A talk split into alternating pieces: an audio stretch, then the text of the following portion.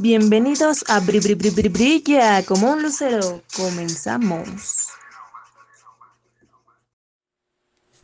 Hola, ¿qué tal? Bienvenidos una vez más a este su episodio nuevamente de Brilla como un lucero. Tengo a un gran invitado, a George López, un, un, amigo ya de hace algunos ayeres, que me brindó la oportunidad de poder grabar en esta ocasión este episodio pues un poco especial porque creo que es importante platicando un poco con él porque justamente él es especialista en este tema de eh, el retiro, ¿no? El, el, el retiro económico, el cómo ahorrar para pues sí, justamente retirarnos, en nuestro caso nosotros millennials, ¿no? Que ya no nos toca este tema de, las pensiones. Lo presento, bueno, George este, es agente certificado ante la Comisión Nacional de Seguros y Fianzas y es fundador de eh, un despacho financiero, se llama su, su negocio Retiro Premium y está justamente enfocado a planes de retiro. Te doy la bienvenida, George. Muchas gracias por, por darme un poco de espacio en tu apretada agenda.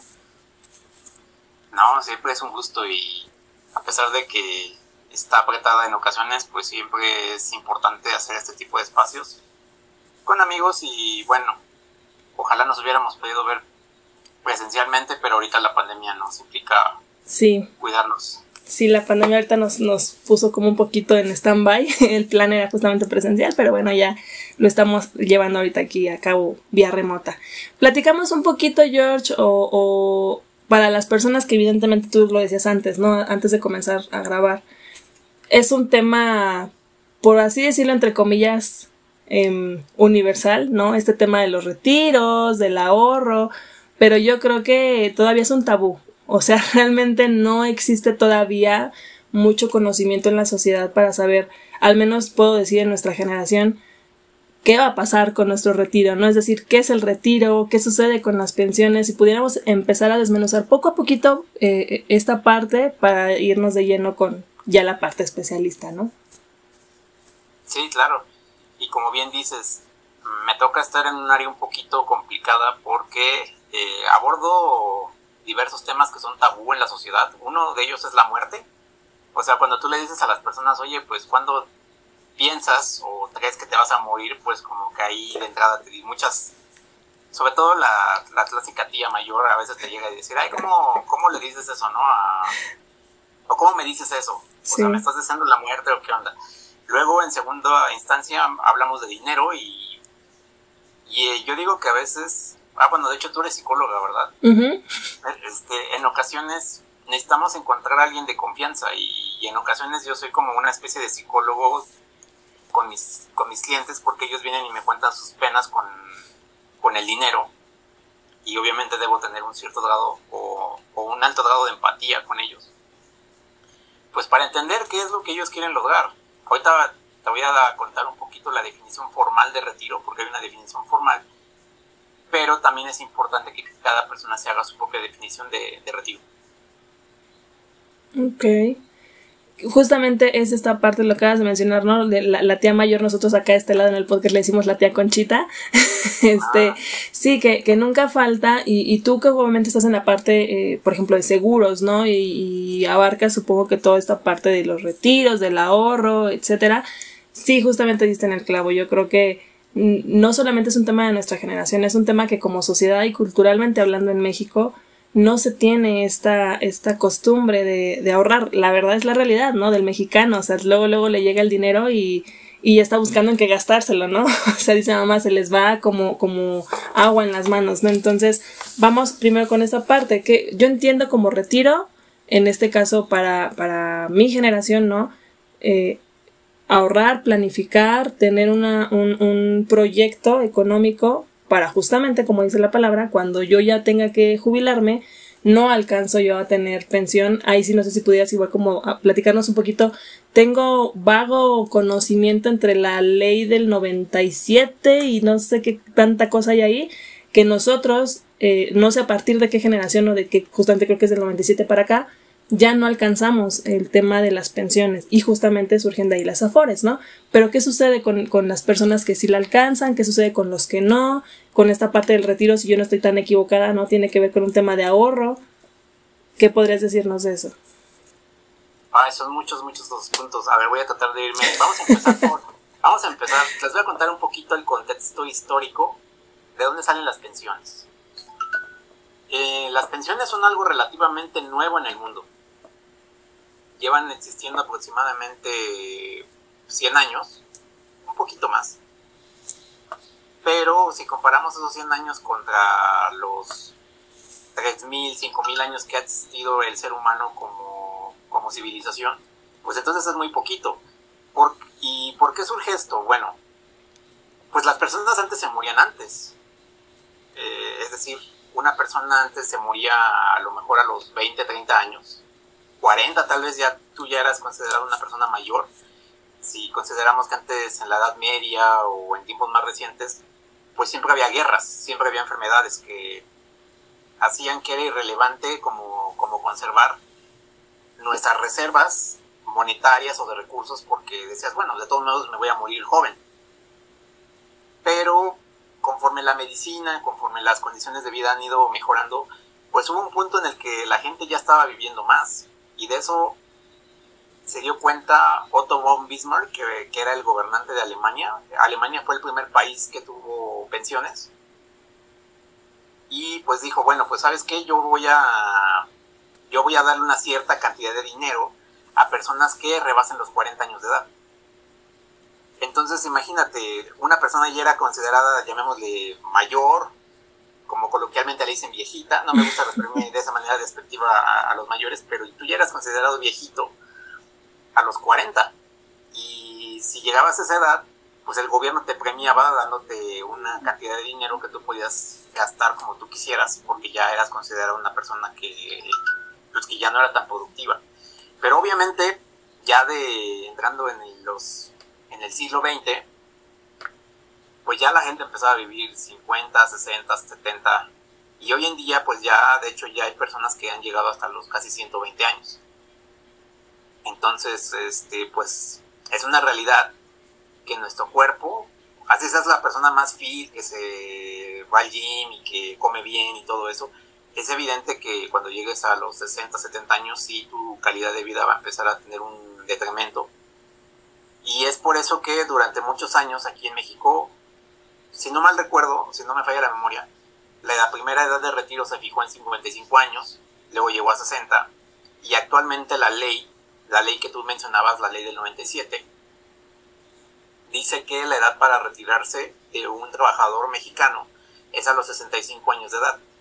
Entonces, vamos a entrar un poquito en la parte formal, porque hay muchas veces que la gente me dice, oye, yo estoy ahorrando para mi retiro ah, ok, ¿y qué es para ti para tu retiro? ¿Qué es, qué, es para ti el retiro? Y hay gente que me dice, ah, bueno, pues es que yo estoy juntando pues una lana y la voy a sacar cuando tenga 45, me voy a ir a viajar por el mundo y este y, voy a vivir como rey y así, y entonces, bueno, desde el punto de vista de la ley, eso no sería un retiro, porque entonces este, tú todavía, digamos que tienes este, la capacidad para trabajar. 20 años más, ¿no? Ajá. Y ahí es donde entramos en lo que te comentaba, que es la parte formal y la parte personal, porque también es muy válido, ¿no? Hay, yo conozco personas que han leído muchos libros de, del estilo, hay uno que se llama La Semana Laboral de Cuatro Horas, no sé si lo has escuchado, o alguien de aquí de tu audiencia lo ha escuchado. Es un libro muy famoso, de hecho, que te habla de que el autor te plantea que, que él se retiró a eso de los 40 años. Y la verdad es que el, libro está padrísimo. Yo también lo haría si pudiera, pero la verdad es que el autor lo dice muy fácil, pero no es tan fácil hacerlo. A menos que seas hijo de Carlos Slim o algún multimillonario. y pues ni siquiera te retiras, ¿no? Porque pues realmente sigues teniendo ahí tu, tu quincena, ¿no? Por así decirlo en el mundo godín, ¿no? Así es. Y bueno, regresando un poquito al punto, pues el, el gobierno mexicano ha creado diversos esquemas para eh, hacer que la gente ahorre para el retiro.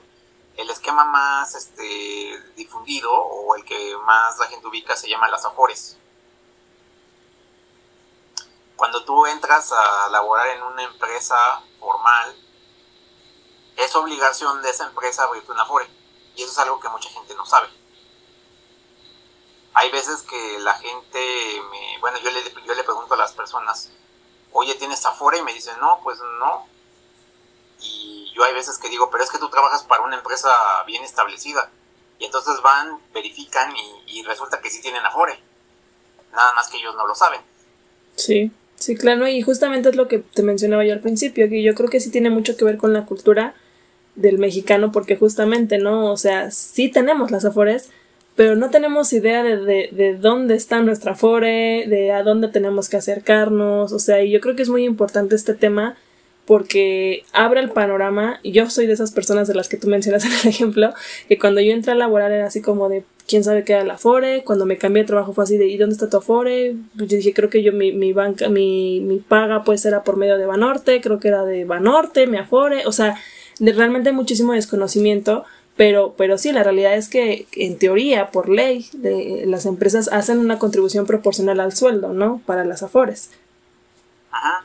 Sí, eh, mira, una afore es, una, es como una cuenta, es parecido a una cuenta bancaria, que te aperturan en cuanto tú empiezas a trabajar en un esquema formal. Y en esa cuenta te va depositando dinero el gobierno, la empresa y también tienes la opción de tú meterle dinero. Nada más que mucha gente pues no lo hace. Eh, muchas veces deja totalmente en manos del gobierno y, y de la empresa pues que ellos lo hagan.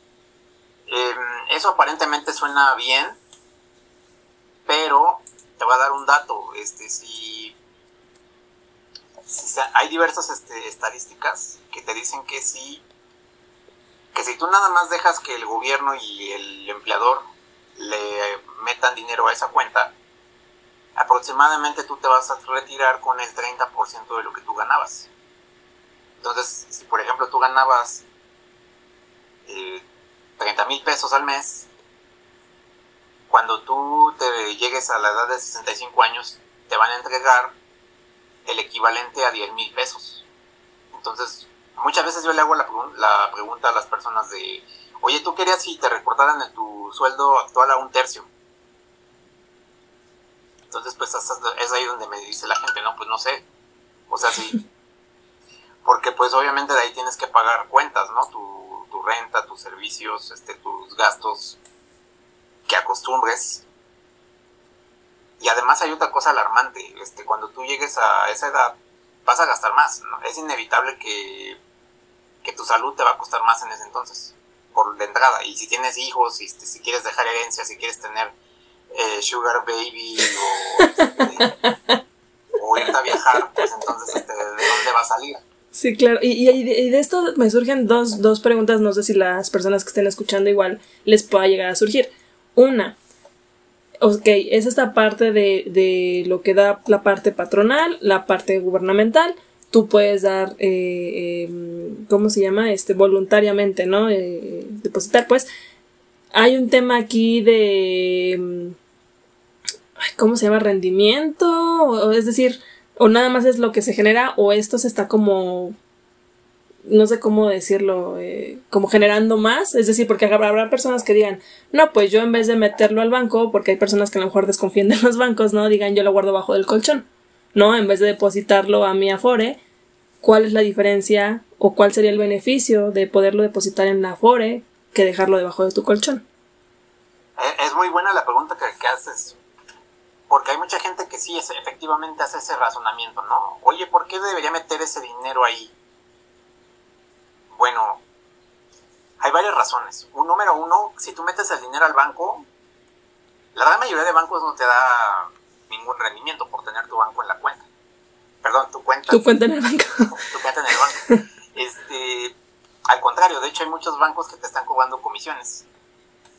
Ajá, por ejemplo, supongo que sí podemos decir marcas, ¿no? O sea, por ejemplo, Banamex. La verdad es que yo tengo una cuenta en Banamex y, y ya, ya estoy considerando honestamente cerrarla porque me acuerdo que cuando la abrí me decían que si tenía cierto monto de saldo no me cobraban nada. Pero con los años cada vez las le han ido subiendo más, ¿no? Yo me acuerdo que primero me pedían dos mil, luego ya ahorita llevan toque por cinco o seis mil pesos. Pero esta cuenta es cuenta de ahorro. Ajá, es una no cuenta es de, de, no es de Afore. No, no es de Ah, Afore. ok, es una cuenta común y corriente del banco. Ok. Ya últimamente también ya están saliendo bancos ya que se están poniendo más flexibles, ya no te cobran por tener el dinero ahí, pero tampoco te dan nada. Y entonces, pues, este, la Afore es, es un fondo que pone tu dinero a trabajar. Por ejemplo, ahí, muchas veces de ahí el gobierno se, se financia para hacer ciertos proyectos. Por ejemplo, por ahí hubo una controversia porque decían que, que las Afores estaban, que la perdón, que el gobierno agarraba dinero de las Afores para eh, construir el nuevo aeropuerto y ves que el aeropuerto anterior de Texcoco pues lo cancelaron y entonces pues hubo mucho escándalo porque decían pues es que allí se, metió el dinero de las Afores.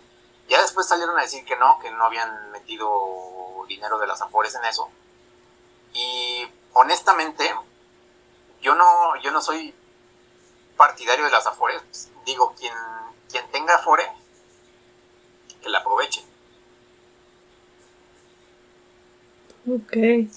Sí, porque... Creo que me congelé tantito, ¿verdad? Sí, te, sí, te quedaste así como pausado. No, y lo, lo pregunto porque puede, puede haber personas que justamente digan, no sé, eh, por ejemplo, no sé si, si supiste hace algunos años pasó algo en España, no me acuerdo muy bien cuál fue la situación, pero los bancos, todas las personas que tenían su dinero, no podría decir que se los congelaron, pero como hubo un tema económico a nivel eh, país, les quitaron, por así decirlo, sus ahorros, ¿no? Y fue así como de, pues perdón, pero nos fuimos a la bancarrota, ¿no? Casi, casi. Entonces yo digo, no sé si eso pudiera llegar a no pasar aquí, pero por eso te hace esa primera pregunta que va encaminada a la segunda, que es un qué tan seguras o qué tan confiables, ¿no? Son las afores, porque tú dabas el ejemplo de, tener una cuenta de ahorro, que no es lo mismo, según yo entiendo, que una afore, porque en la afore pues son tres, por así decirlo, los depósitos, ¿no? El del, el del patrón, el del, el del gobierno y el tuyo si es que tú le, le das, ¿no?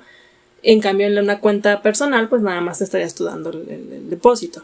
Pero en estos casos, sí son viables las afores. O sea, digo, a lo mejor tú dices, yo no soy partidario, porque yo ahorita justamente nos vas a platicar de eso. Pero sí crees que sería una muy buena opción o dices, la verdad es que no, yo no confío mucho en las afores.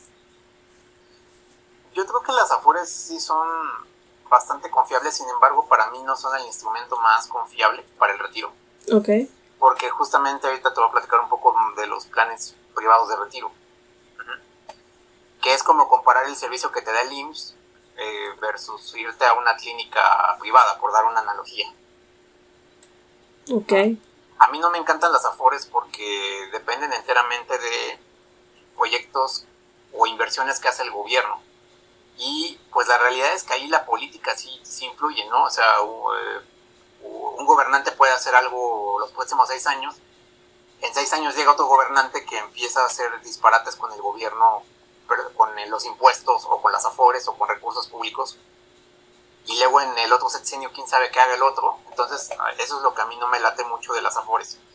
Que, debo decirte que eh, los instrumentos financieros diseñados para el retiro están muy, muy vigilados y muy, muy regulados. O sea, el, dinero de del retiro yo creo que lo vigilan más que por ejemplo el dinero que la gente tiene en los bancos. Eh, eso, eso sí me, consta porque justamente la Comisión Nacional de Seguros y Fianzas está siempre vigilando este, a, entidades que manejan dinero para el retiro, porque sería, imagínate, terrible, trágico, que una persona después de 30, 40 años ahorrando y le digan, ay, ¿qué tres los, los perdimos? Pues este sería muy, muy catastrófico. Entonces sí es una, una parte del sector financiero que es muy vigilada. No cualquier institución la autorizan para que maneje recursos del, del retiro de las personas. Es muy difícil. Y de, entrada les puedo decir que, que tengan a un buen agente de seguros o a un buen agente porque este, hay veces que, por ejemplo, me han venido a decir, oye, eh, me recomendarías que vaya con una empresa que me dijeron que con dos aplicaciones en el celular invierten en Bitcoin y, ahí van a meter mi dinero del retiro. Le digo, no, o sea, ten mucho cuidado porque ese dinero no lo puedes poner en juego. Es importante diversificar. O sea, no, yo no estoy satanizando el invertir, por ejemplo, en criptomonedas o en instrumentos que te pueden dar mucho más rendimiento pero pues sí tienes que meterle una proporción adecuada, o sea, de, a lo mejor si tú ganas 10 pesos ahí métele 50 centavos, un peso, y métele dos a tu retiro. en una cuenta de retiro. Otra cosa es que hay, esto puede ser visto como algo bueno y malo. No a todas las personas les encanta. Pero en una cuenta de retiro no te van a dejar sacar el dinero antes de los 65 años. Y, y hay veces que la gente también se enoja por eso. Porque hay veces que dice, ay, yo tengo un millón de pesos ahorrado ahí y tuve una emergencia, necesito sacarlo. Eh, pero no lo puedes sacar. O sea, cuando van a intentar retirarlo, la institución le dice, no puedes porque eso es hasta los 65. Oye, pero es mi dinero. Y bueno, sí hay casos en los que puedes sacarlo. Eh, una de esas pequeñas excepciones es cuando puedes demostrar que fuiste despedido de tu trabajo. Ah, sí, te dan como una parte, ¿no? Una adelanto. Ah, puedes sacar una parte. Para, para las personas, y abro un paréntesis para que ahorita igual sigamos con el tema, mencionamos mucho tú y yo la parte de rendimiento, rendimiento. Habrá personas que a lo mejor que escuchen digan, ¿qué es el famoso rendimiento? Igual si pudieras instruirnos un poquito para que igual entiendan de qué estamos hablando. Ah, ok, sí, claro. Bueno, el rendimiento es un porcentaje, una cantidad que tú estás este, recibiendo por, digámosle, prestar dinero. Digamos que lo que tú estás haciendo es prestarle dinero a una institución. Por ejemplo, en el caso de las Afores es como si tú le estuvieras prestando a, tu dinero al gobierno por 30, 40 años. Gracias a tu dinero ellos pueden hacer proyectos y gracias a que tú les ayudaste, entonces ellos te devuelven una parte. Si por ejemplo yo metí 10 pesos, ellos te van a te van a dar 50 centavos. Y obviamente pues este es importante buscar un, un instrumento o una institución que te, que te dé lo más que se pueda, ¿no? Si él te da 50 centavos y el otro te da un peso, pues mejor te vas con el que tiene que el que te va a dar un peso, un 10%. Ok, son como los intereses que le estarías tú cobrando a, al banco o al gobierno o a, donde sea que tengas tu afore, ¿no? Exactamente. entonces a eso nos referimos con rendimiento. Y es importante que verifiquen qué Afore les da más rendimiento, porque de hecho si hay un ranking sí. donde, donde ahí vienen, ¿no? Este, y hay veces que la gente no le preguntaron y le abrieron la Afore en una que es la más patito.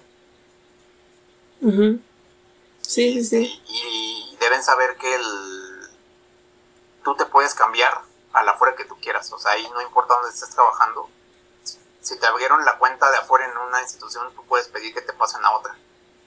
Sí, de hecho, vas creo que al banco donde quieres, o bueno, a la institución donde quieras que te la jalen, por así decirlo, y creo que ellos hacen todo el trámite este, en automático. Me, ahorita que decías este tema de las afores para irnos eh, saltando ya al tema de, del ahorro para el retiro, ¿qué sucede? Y eso me surgió igual ahorita como, como duda. Eh, ¿Qué sucede con, con el dinero que se tiene en las afores, que evidentemente se maneja en pesos? ¿Qué sucedería en un tema de devaluación e inflación? O sea, el dinero ahí perdería un cierto poder adquisitivo. Eso afectaría, e, es decir, ese es mi igual otra duda que digo, bueno, ok, tienes ahí tu millonada, ¿no? Como pasó hace muchos años, ¿no? Que a tus, al peso se le quitó un cero y bueno, a los mil pesos se le quitó un cero, ¿no? Y de repente, ¿qué pasa con eso? Sí, de, de hecho, de ahí viene la, una de las principales razones por las cuales yo prefiero mucho, mucho más que la gente aperture un plan, un plan personal de retiro. Entonces, los planes personales de retiro funcionan muy parecido a las AFORES, nada más que estos son de, instituciones privadas. Y por ejemplo, las AFORES invierten, están totalmente en pesos y como tú bien decías, o sea, el, peso tiene un cierto valor que va de acuerdo a, a qué tan bien o qué tan mal está yendo al gobierno mexicano.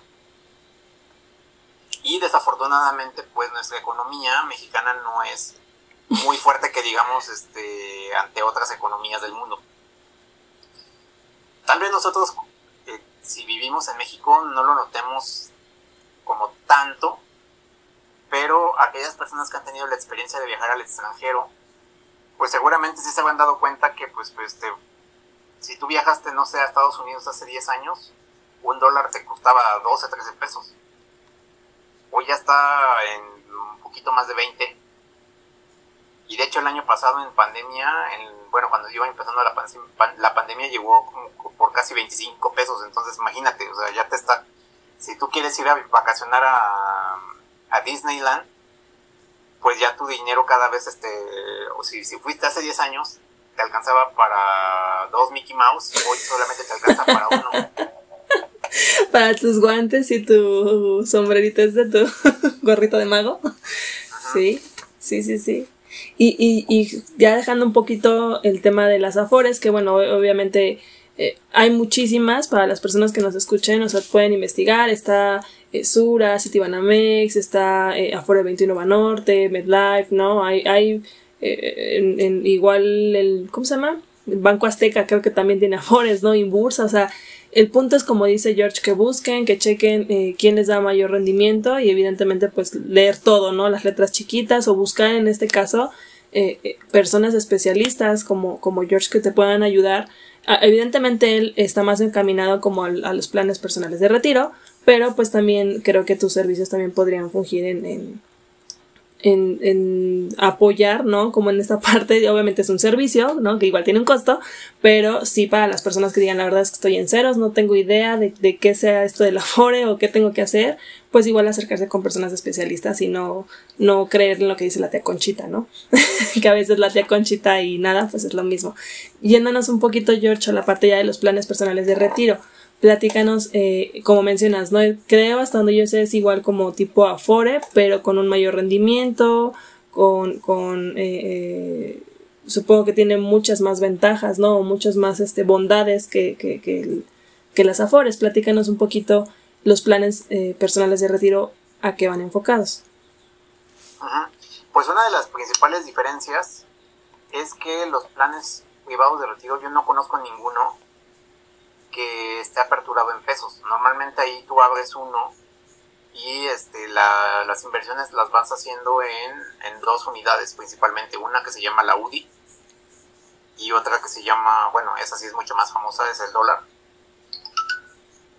Entonces yo la verdad prefiero que la gente tenga invertido su dinero en ya sea en UDIs o en dólares, porque justamente si si tú tienes tu dinero invertido en dólares, pues la economía de Estados Unidos está cañón que llegue a caerse, pues a la, pues como caen en, en ocasiones hasta las economías, como por ejemplo la de México. Mm, eh, no sé si has escuchado la de las UDIs. Esas esa no tanto gente los, las conoce. No, de hecho no.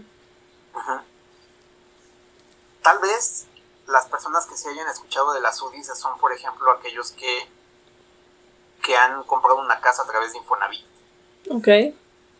Hay muchas veces que instituciones como Infonavit te abren un crédito basado en, las UDIs. ¿Qué son las, qué son las UDIs? Bueno, el Banco de México creó las UDIs hace poquito más de 20 años. Porque entonces, ¿qué, ¿qué, hizo el gobierno? Bueno, lo que hace, ¿para qué creó el gobierno la UDI? La UDI es como una especie de vamos a llamarle moneda, no, no, no, es, no, es ese el, no ese es el nombre correcto, pero vamos a llamarle una moneda, que va este, incrementando su valor según la inflación. Espero no meterme ahorita en conceptos tan, tan técnicos o tan rebuscados. Pero la UDI va incrementando su valor conforme los precios de los servicios o los productos en general del país van aumentando. Okay.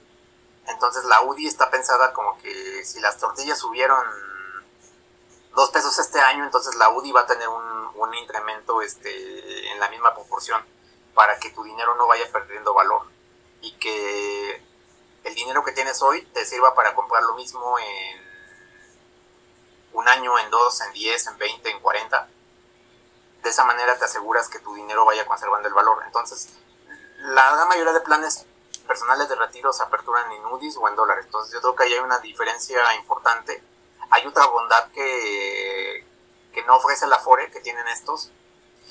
Y es qué pasa si yo no llego, qué pasa si yo no puedo trabajar antes de los 65 años, porque desafortunadamente sí nos puede pasar. Eh, tú y yo tenemos como 30, pero no ver haberte quemado. un poquito, un poquito por ahí. un poquito más, menos, unos más, más, menos 10 años. Hazme la buena.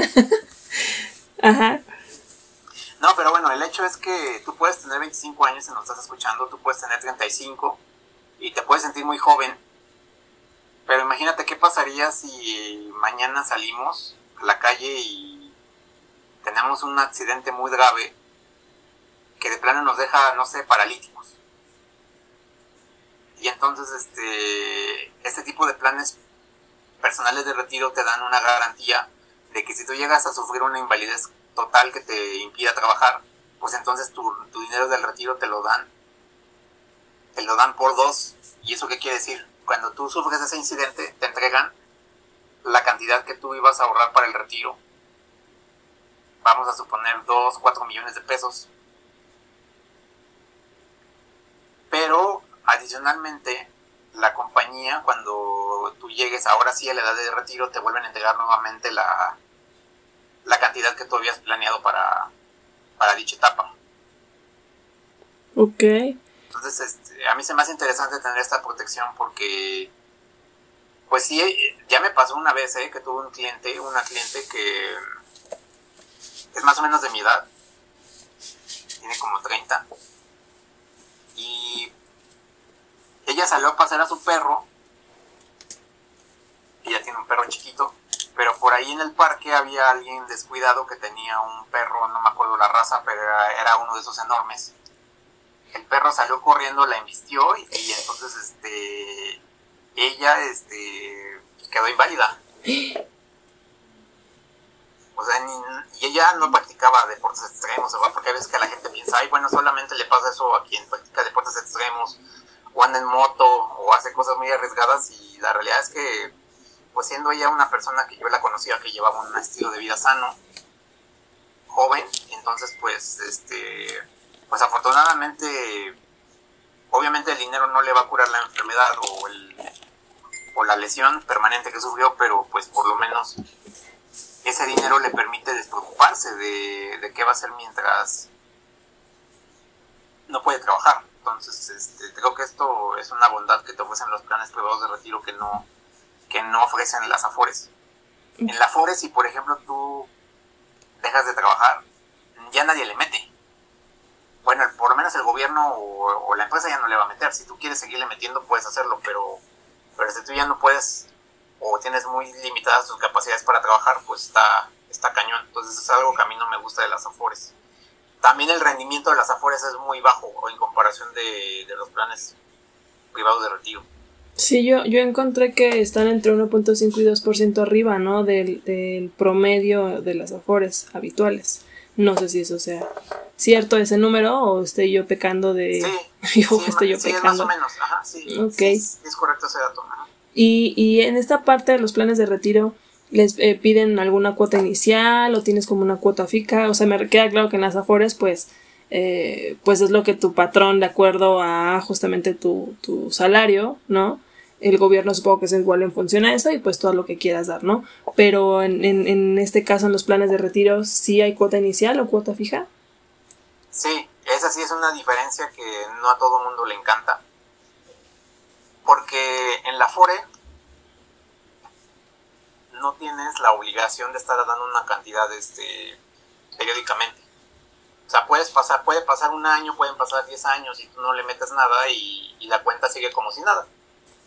Obviamente sigue sin crecer. pero no te penalizan, este, no, nadie te cancela el plan por, este, por tenerlo inactivo. Y en un plan personal de retiro, ahí sí tienes un compromiso. Y más que yo, bueno, yo yo a mí me gusta verlo más como tienes un compromiso contigo mismo, más que verlo, porque pues, muchas veces cuando la gente tiene en la, en la mente como, pues estoy obligado a darle una cantidad a la empresa, como que no, lo, no se compromete tanto. Sí, claro, sí, no, no lo ven como para, para ellos, ¿no? Es como, pero sí te, o sea, que si así no te penalizan en la FORE o no te quitan el plan, o sea, bueno, no que no te quiten, pero sí te, que te sancionen. ¿Cuáles son las sanciones? ¿Te congelan? ¿Qué, sucede si no das lo que tienes que dar? Sí, en la Afore no pasa nada. O sea, en la Afore, tú te, como te decía, nadie te va a penalizar, nadie te va a cancelar la cuenta, ni, ni nadie se va a quedar tu dinero si, si no le metes.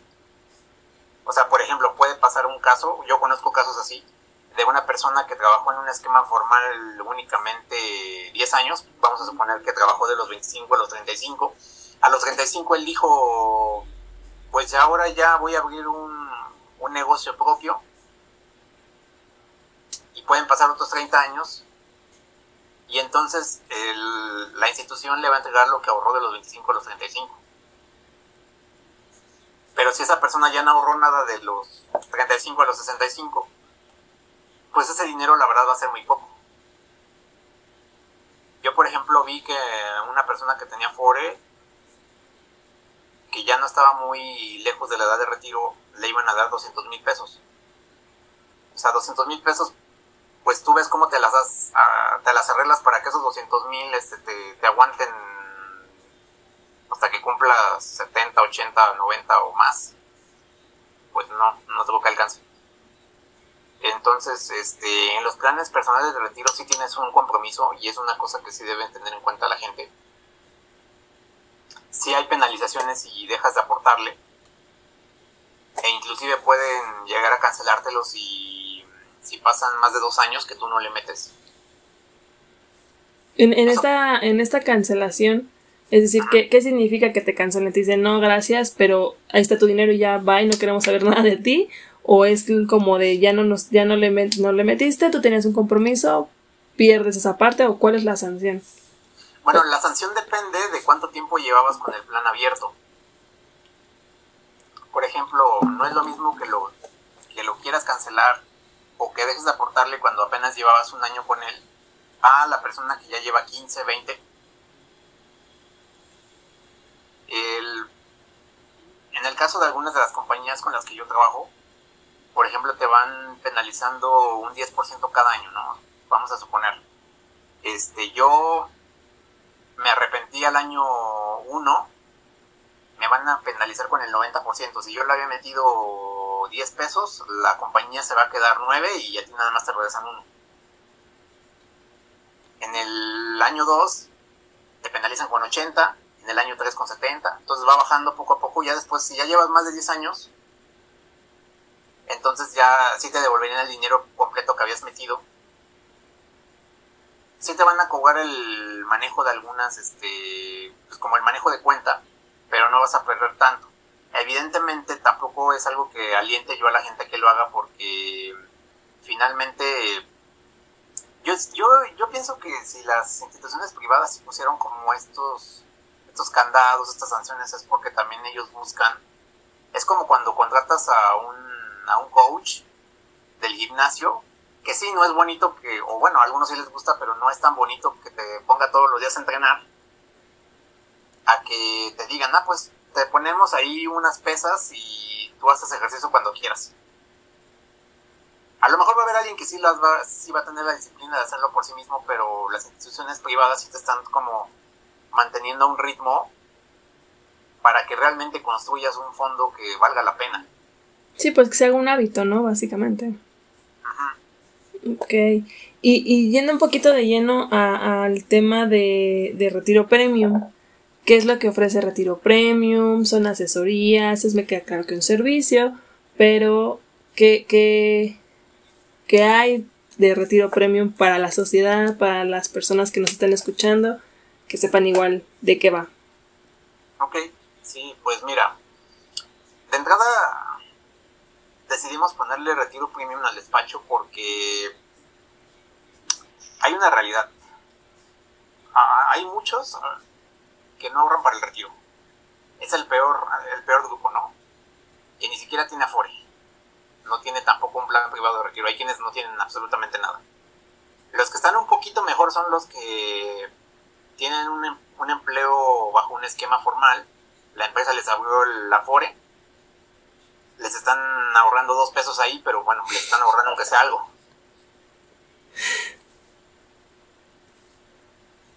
Hay gente que, mm, que tiene ya un plan privado de retiro y yo creo que esos son los que más acumulan una cantidad que realmente les dé. para un retiro que valga la pena, porque la verdad es que los, los escenarios que te puse anteriormente son como un retiro pues raquítico. Yo le puse retiro premium porque realmente lo que queremos es que la gente realmente pueda disfrutar de, de viajar, de hacer, tener algo más allá de lo que es la media, ¿no? Desafortunadamente hoy en día podemos ver a muchos este, adultos mayores que a veces están trabajando más por obligación que por gusto de empacadores, vendiendo lo que pueden en la calle, en un puesto ambulante. O hay veces que tenemos a lo mejor papás o abuelitos que, que sí tienen una pensión, pero francamente no es como que les dé como para darse un estilo de vida pues más allá de lo básico. Inclusive a veces sus familias les tienen que dar algo porque la pensión tampoco es que les alcance para mucho. Entonces en Retiro Premium lo que queremos es que, la gente realmente pueda depender de sí misma. Eso es algo con lo que normalmente yo comienzo mis asesorías. Normalmente le pregunto a las personas, a ver, ¿de quién quieres depender cuando seas mayor? ¿Del gobierno? ¿De un familiar? ¿De alguien más? ¿O de ti mismo? Porque es válido, ¿eh? O sea, si hay, alguien que me dice, no, pues yo soy hijo de Carlos Slim y, y mi papá Carlos Slim me va a mantener en el retiro bueno, pues entonces, ¿para qué vienes a esta asesoría?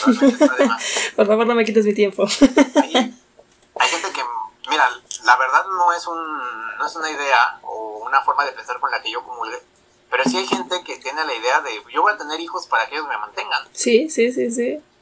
Sí, es una realidad, ¿eh? Ajá, entonces, pues de igual manera, si tú tienes la idea de que tu esposo, tu amante o un hijo te va a mantener, pues entonces mm, este tipo de esquemas no son para ti, pero si realmente tú quieres construir pues un fondo financiero que realmente te, te mantenga por ti mismo y que te dé para algo más que solamente vivir en tu casa encerrado y pagando unas medicinas, pues entonces este, en el retiro premium te damos varias opciones. De hecho, normalmente lo que nosotros hacemos es diversificar, o sea, no te, no te abrimos un plan solamente... Si tienes Afore, te damos la asesoría para que aproveches al máximo tu Afore, que lo complementes con tu plan privado de retiro. No está peleado tener, de hecho tú puedes tener las dos. Y, además también para los que tienen mayor capital, pues también además le damos asesoría para que puedan invertir, por ejemplo, en mercados ya de más riesgo, pero que también tienen mayores rendimientos, como por ejemplo el bienes raíces, criptomonedas, eh, o el mercado de divisas. Entonces, este, hacemos como un, conglomerado y, armamos la estrategia conforme a lo que el cliente puede aportar. Ok, o sea, también brindas servicio o asesoramiento de inversiones. Y lo hacemos también, es importante también recalcarlo, en la fuera nadie te asesora, ¿eh? Y nosotros este, damos la asesoría totalmente gratuita, siempre y cuando obviamente mantengan el plan activo cada año hacemos una revisión de tus finanzas, porque también es importante, así como por ejemplo uno va con el dentista cada año a hacernos una revisión, nosotros también le hacemos una revisión del plan y vemos, ah, bueno, en tu vida qué ha cambiado. Ah, bueno, ya me casé. Ah, bueno, entonces tenemos que cambiar la estrategia financiera que llevabas. Acabo de tener un hijo. Este, o, no sé, inclusive en la pandemia pues hubo gente que me dijo, pues me acaban de, de despedir, entonces ayúdame, porfa, a ver cómo armamos una estrategia para sostener esto mientras recupero mi nivel de ingresos. Ok. Entonces, básicamente, em, Retiro Premium va enfocado no solamente a, a, tener un ahorro, ¿no? Bueno, a tener como este, este plan de, de personal de retiro, sino también es asesoría para inversiones, sino también es como, pues literalmente sí llevar como tus finanzas personales, ¿no? En, en, en asesoría, básicamente. Mencionabas mucho esta parte de, de, de en, en, algún momento del podcast dijiste el tema de los fraudes, ¿no? O este tema de, de tener mucho cuidado y más cuando se está tratando de tu dinero y tu patrimonio. ¿Qué podrías decirnos eh, tú que estás como más inmerso en este tipo de temas? si conozcas eh, casos o te ha tocado personas que pues abusadillas, ¿verdad? Que, que se quieran aprovechar de, de, pues la ignorancia de las personas o del desconocimiento y que justamente como tú lo dices, no, ah, invierte en esto y vas a tener rendimientos de mil millones y pues nunca falta el incauto o la incauta que cae, ¿no? Pues mira, tengo que ser bien honesto contigo y con las personas que nos están escuchando. Es importante que vayan con instituciones que estén acreditadas ante las instituciones que regulan a, los organismos financieros del país. En este caso, por ejemplo, la Comisión Nacional de Seguros y Fianzas, pues es una de las que más está vigilando que el dinero se esté utilizando en lo que te dicen que se va a usar que no te digan, este, dame un millón de pesos y lo voy a usar para construir un edificio y luego no construyeron nada y se fueron. Exacto, exacto. Ajá. Entonces, en la medida de lo posible, pues acude con instituciones que estén acreditadas ante las instituciones financieras.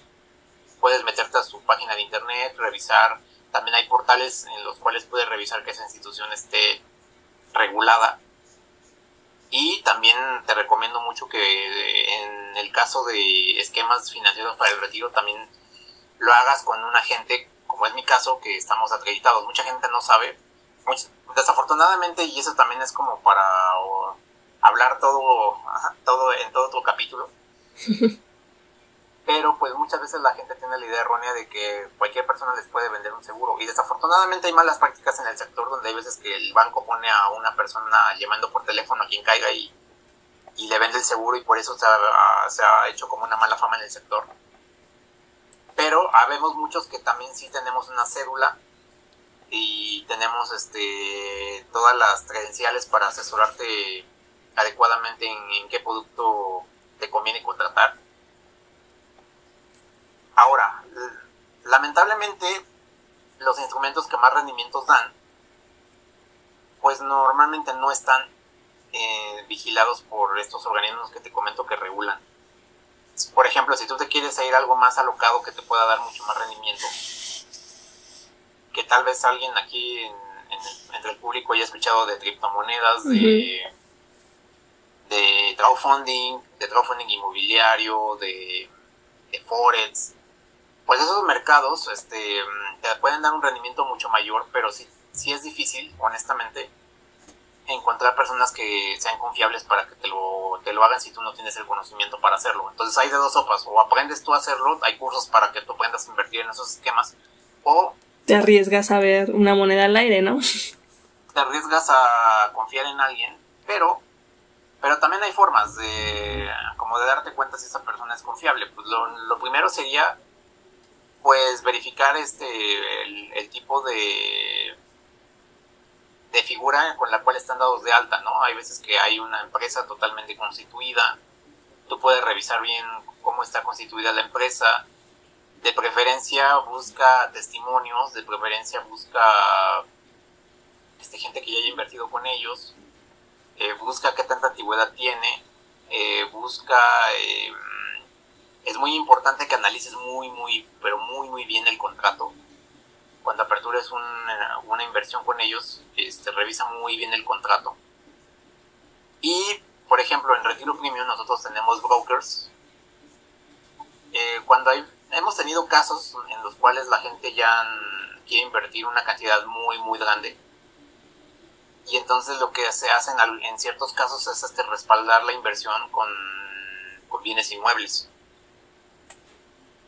y eso también a la gente le da como mucha mayor tranquilidad porque entonces dice, bueno, si algo falla, si el broker este, erró en la estrategia, porque también son, los brokers finalmente también son personas humanas que a lo mejor les va mal al hacer la inversión o algo pasa, pues tu inversión está respaldada en un bien inmueble y así es como puedes recuperarlo.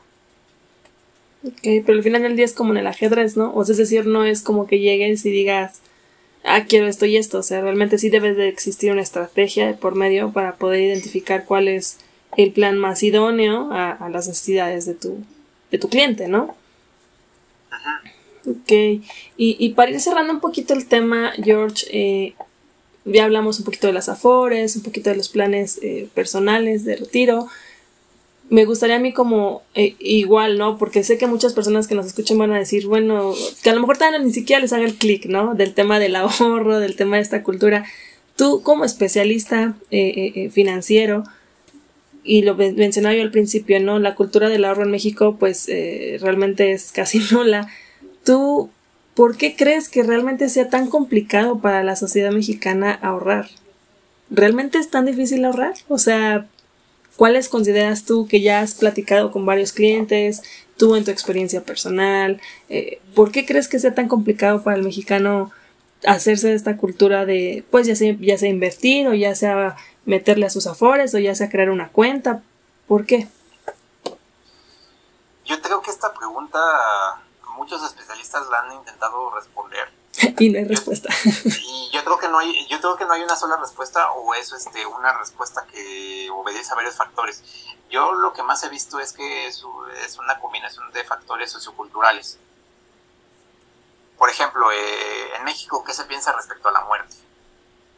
A mí se me hace como un poco chistoso que tenemos el Día de Muertos, donde tenemos como que esa manera de mofarnos de la muerte pero si le preguntas a la tía Conchita en otro día que no se de muertos sobre la muerte, entonces te dice, ay no, tú me estás echando como la mala vibra o, o ni menciones eso. O muchas veces cuando la gente le mencionas este, que prepare su funeral o... A mí, a mí, por ejemplo, mi mamá me veía muy raro cuando le dije, oye, voy a ver si contrato desde ahorita este, mi servicio funerario. ¿Que ya te vas a morir o qué, no? Ajá, exactamente. entonces, este, yo creo que desde ahí viene creencias como la que te contaba de que hay, hay desafortunadamente muchas, muchas, muchas familias que todavía tienen ese, esa idea de tener hijos para que ellos los mantengan o los cuiden cuando sean grandes. Desde mi perspectiva, pues eso no, no tiene para mí un, sentido. Mm, ¿Qué más? Yo, yo creo, digo, y hablo desde, desde este lado, digo yo, de mi trinchera, ¿no? Donde yo no soy especialista en finanzas, pero por ejemplo sí me considero una persona bastante, pues, ¿cómo decirlo?, estructurada en los gastos, o sea, no soy de derrochar, ¿no? Pero yo eh, eh, tengo conocidas, ¿no? Conocidos que sí me dicen es que a mí me cuesta mucho, mucho trabajo ahorrar. Yo creo que eso como cualquier hábito que en el deporte, no en una dieta, o sea, en general, es cuestión de disciplina y es cuestión de, de dejarla decir a un lado, ¿no? Porque, por ejemplo, yo pensaría, eh, ahorra, ¿no? Y las personas posiblemente digan, eh, no, es muy, muy complicado porque pues no tengo dinero que me sobre, ¿no? Y después de debatir sobre cómo ahorrar, seguramente van y se compran esquites con los 20 pesos que les sobran de sus gastos del día, ¿no? o sea, ese tipo de dinámicas son las que tenemos eh, eh como México, ¿no? En el mexicano, pues, o sea, no construimos hábitos que, que mm, o sea, queremos como esta recompensa inmediata, ¿sabes? Yo creo que tiene mucho que ver con eso, o sea, pensar a futuro, el, el, el, como te decía el ejemplo de la dieta, ¿no? O sea, ¿para qué voy a hacer dieta si pues todo lo que engordas es, es delicioso, ¿no? O sea, ¿para qué guardo dinero durante meses si ahorita puedo darme un pequeño gusto, ¿no? Un pequeño viajecito, me lo merezco, ¿no? O sea, trabajo por esto, o sea, y es válido, como dices tú, pero yo creo que incluso eh, eh, yo investigaba, ¿no? Y leí en, en, un poquito del tema en las redes y es cierto, ¿no? Encontré esto que decían de los gastos vampiro, ¿no? De que, que honestamente en nuestra generación tiende mucho a eso, ¿no? Que los viajecitos, que el café de Starbucks que te cuesta 40, 60 pesos, ¿no? Diarios y que eh, el Uber, o sea, mil y un cosas que dices, como mencionabas al, al principio, ¿no? La, la calidad de vida o la forma de vida de antes, pues no se compara a la de ahora, pero yo creo que no es un tema de que sea tan complicado ahorrar, yo creo que es más bien una cuestión de, de, pues sí, de hábito, de disciplina, de compromiso, como dices tú contigo mismo, y más aún ni siquiera es un ahorro abajo del colchón, es un ahorro para tu retiro, o sea, porque nosotros ya no vamos a tener pensión, o sea, eso es lo que yo quiero como que, que vean la magnitud y la importancia del tema, porque a lo mejor ahorita tenemos, dices tú, 30 más menos, ¿no? más o menos, pero en 20 años, 30 años, ¿qué va a ser de nosotros? Eh, ¿Sabes? O sea, si no tenemos un, un, fondo de ahorro, si no tenemos, pues sí, algo con lo que vamos a poder subsistir.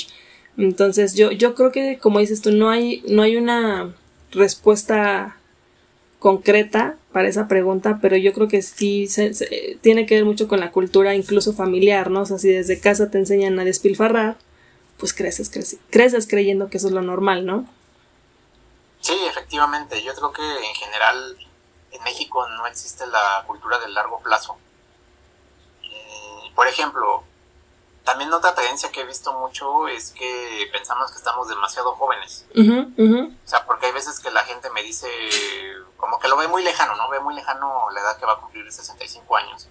Entonces dice, ah, todavía tengo otras dos décadas como para empezar a formar mi ahorro de retiro. Tengo otras tres, hasta cuatro, los que tienen a lo mejor como 20 más o menos.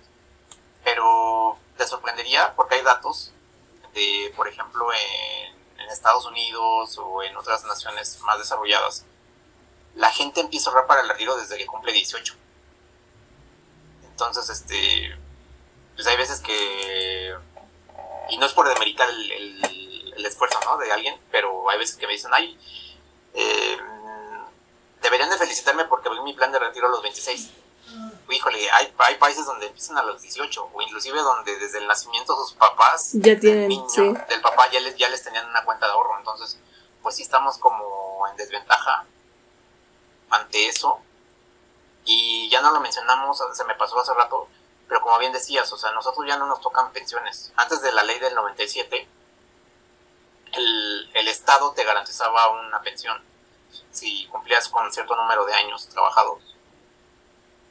Sí o sí te daban una, una manutención, aunque fuera bajita o alta, pero finalmente te, daban, algo, ¿no? te daban un algo. Y, y, para nosotros ya no, o sea, ya para todos los que empezaron a trabajar desde el 97, pues ya, ya, ya lo único que nos ofrece el gobierno, y eso si estás bajo un esquema formal, es la FORE.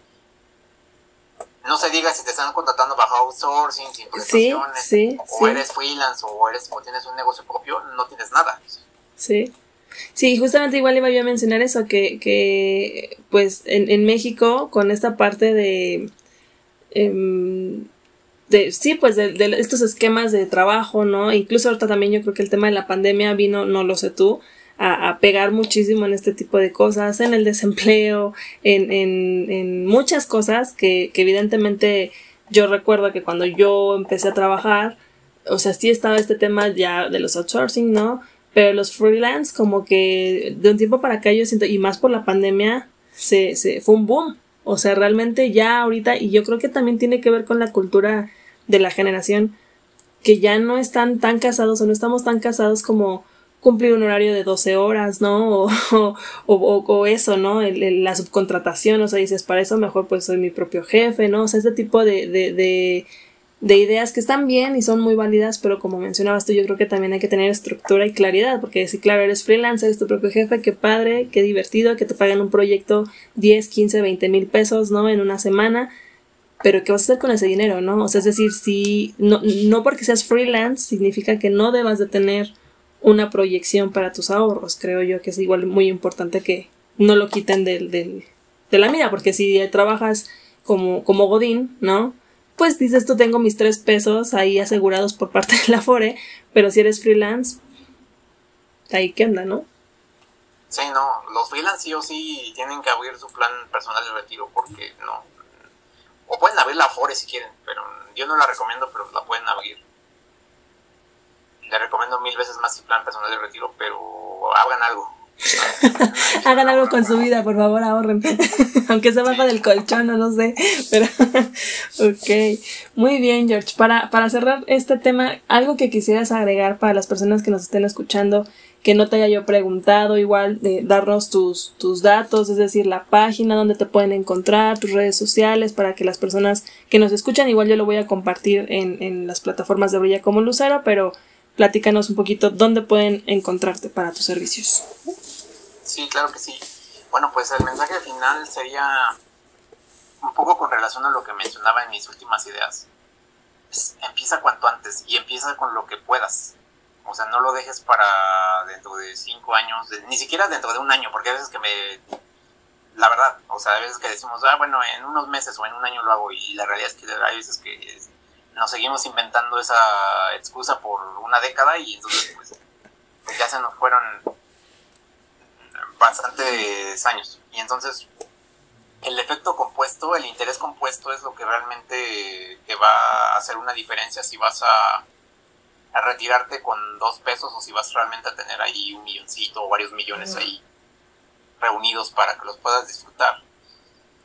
Mira, por ejemplo, yo he visto casos donde un chavo de 22, 23 años empieza a ahorrar mil, dos mil pesos al mes va a acumular más dinero que la persona que le está metiendo 5, 10 mil ya cuando tiene 50 y está como con el agua hasta el cuello, porque dice ya en 10, 15 años yo ya cumplo la edad de retiro. Porque la persona que empezó a ahorrar desde los 22, 23, aunque, aunque haya empezado con poquito, está generando muchos más intereses porque el, tiempo es tu mejor aliado, entonces no, no lo dejes. El, el, tiempo verdaderamente es nuestro, nuestro mayor amigo o enemigo. Okay. Y pues, ¿dónde me pueden encontrar? Bueno, están los canales de Retiro Premium. Me encuentran así en, en Facebook, en Instagram. Me pueden mandar un correo a jorge.retiropremium.com. Y pues, a ver, dame un momento porque yo no me mando o me, o me llamo a mi celular. ¿A mí mismo? Ajá.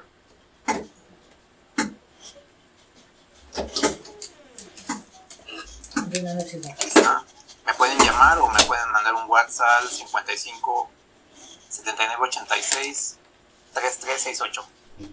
Ok, perfecto. Esas son las redes. De todos modos, yo voy a dejarlas eh, por aquí en, en, la, en, la, en las cuentas de Brilla. Y pues yo para cerrar el tema, digo, para no, no, siempre lo digo, no, no ser muy repetitiva, pero yo creo que lo que dice George es muy cierto. Este, este tema de, de las finanzas, este tema del ahorro es muy importante y no solo nosotros, nosotros me refiero treintañeros, ¿no? Sino gente más joven, pues como dices tú, que empiecen pues ya. Y si son personas mayores que nosotros y todavía como que no tienen claridad, pues empiecen, digo, nunca, nunca es tarde preferible que pues empiecen desde ahorita a que digan, no, pues ya, ya estoy más para allá que para acá, pues no este, sí es importante que creemos esta cultura, incluso yo creo que si lo empezáramos desde niños, ¿no? Si desde niños nos, nos enseñaran a ahorrar, la importancia de, de, de, de, pues sí, de no, no gastar el dinero en cosas que a veces son muy banales, ¿no? Yo creo que es importante que, que tuviéramos una materia, ¿no? Como desde el nivel básico en, en, este tema del ahorro, que lamentablemente no se tiene, pero en casa, ¿no? Si tenemos niños, si tenemos este, adolescentes, pues que igual se les haga, se les haga como un hábito. Y este, pues nada, ya, ya saben las redes sociales de, de, Brilla como Lucero, estamos en Facebook, Instagram, Twitter. Este episodio pues lo pueden escuchar si lo están escuchando ahorita en Spotify, en Google Podcast, Overcast o Anchor. Te agradezco mucho, George, que, que me hayas dado un espacio en, tu apretada agenda, porque literal sí está muy apretada. Este, y pues estamos en contacto para posteriores ocasiones. Muchas gracias pues nada más antes de despedirme, se me estaba olvidando, tengo un par de incentivos. Ahí si ustedes van a retiropremium.com, tengo la guía para preparar un retiro sofisticado, es un ebook totalmente gratis. Está también la calculadora del retiro, es una calculadora que te va a permitir saber cuánto tienes que ahorrar o te da una estimación de cuánto tienes que ahorrar para que puedas juntar la cantidad que tú quieres tener en el futuro. Y pues nada, la verdad es que ha sido un gran gusto y esperamos estar muy pronto nuevamente en contacto. En una segunda parte. Bye bye.